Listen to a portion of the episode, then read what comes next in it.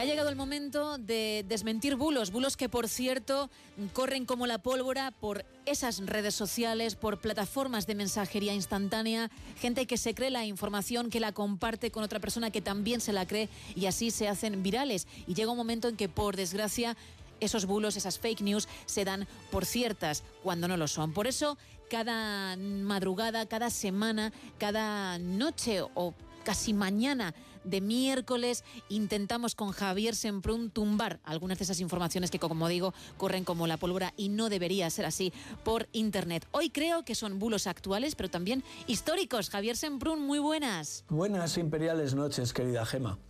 Impactado como miles de europeos tras haber visto en el cine la peli de Ridley Scott, debo reflexionar acerca del papel del cine a la hora de recoger, fabricar o extender bulos históricos, sobre todo cuando estos se producen desde la soberbia de quien firma una obra mientras presume de haber leído nada sobre el personaje, sobre el periodo que pretende retratar o sobre el cual trata de profundizar.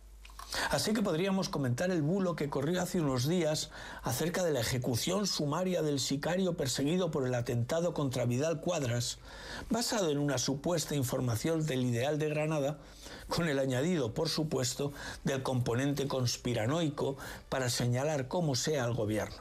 Al fin y al cabo, se acusaban a Podemos de haber recibido dinero de Irán. ¿Cómo no hacer creer que los iraníes y los podemitas, los independentistas catalanes y hasta qué sé yo, alguna que otra peña futbolística habrían decidido eliminar al político catalán? Podría hablar también de cómo una anécdota, la foto de cuatro inmigrantes alojados en el centro de acogida de Ceuta vistiendo jerseys de la Guardia Civil, ha servido para que algunos afirmaran que el gobierno, que tiene desnudos a los agentes, desvía los uniformes para los privilegiados y peligrosísimos subsaharianos. Cierto que la Benemérita ha iniciado una investigación porque las prendas fueron halladas en un contenedor y parecen pertenecer a una sola persona. Pero me interesa el cómo alguien puede recrear, transmitir y generar bulos históricos a través de una película que jamás definiría yo como biopic, que es como se dice ahora de los filmes biográficos. Gema, aquí criticamos mucho a quienes reciben noticias falsas, bulos, mentiras, etc., y les dan pábulo, las remiten y distribuyen sin el menor espíritu crítico.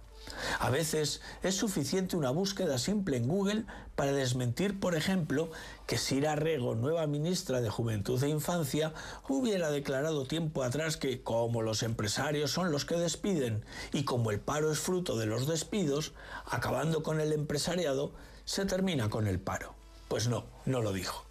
Pues Napoleón pasa lo mismo. Le hubiera bastado a Scott alguna consulta en la Wikipedia, alguna tarde viendo reportajes en YouTube, para por lo menos mostrar algo de coherencia en la recreación del personaje y lo más importante de la película, su relación con Josefina.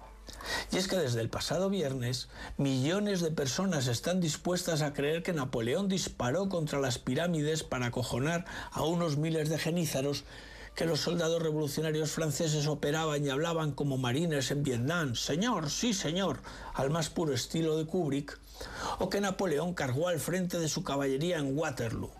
También que una de las más grandes victorias de la historia militar universal, Austerlitz, Gema, Austerlitz, equiparable a las victorias de Aníbal en Cannas, de Alejandro Magno en Gaugamela o las del gran capitán en Ceriñola o Garellano, quede reducida a una treta menor digna de una batalla entre indios y la caballería de Grant.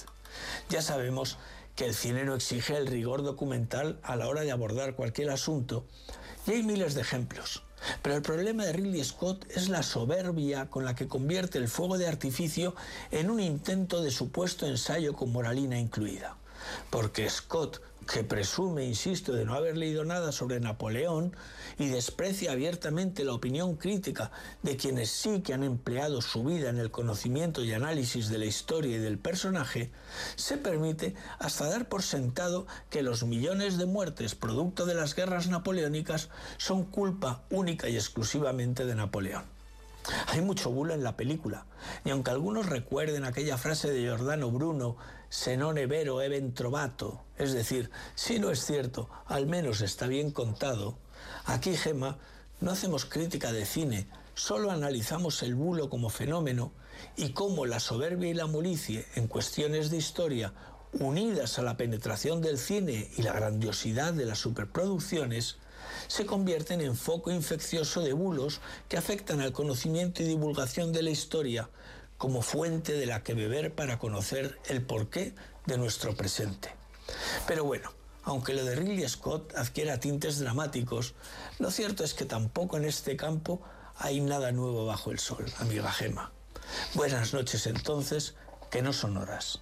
Buenas noches, Javier. Muchísimas gracias. Menos mal que contamos con tus minutos en madrugadas de miércoles, porque si no, madre mía, para muchos, qué informaciones que no son ciertas contarían como tal. Gracias.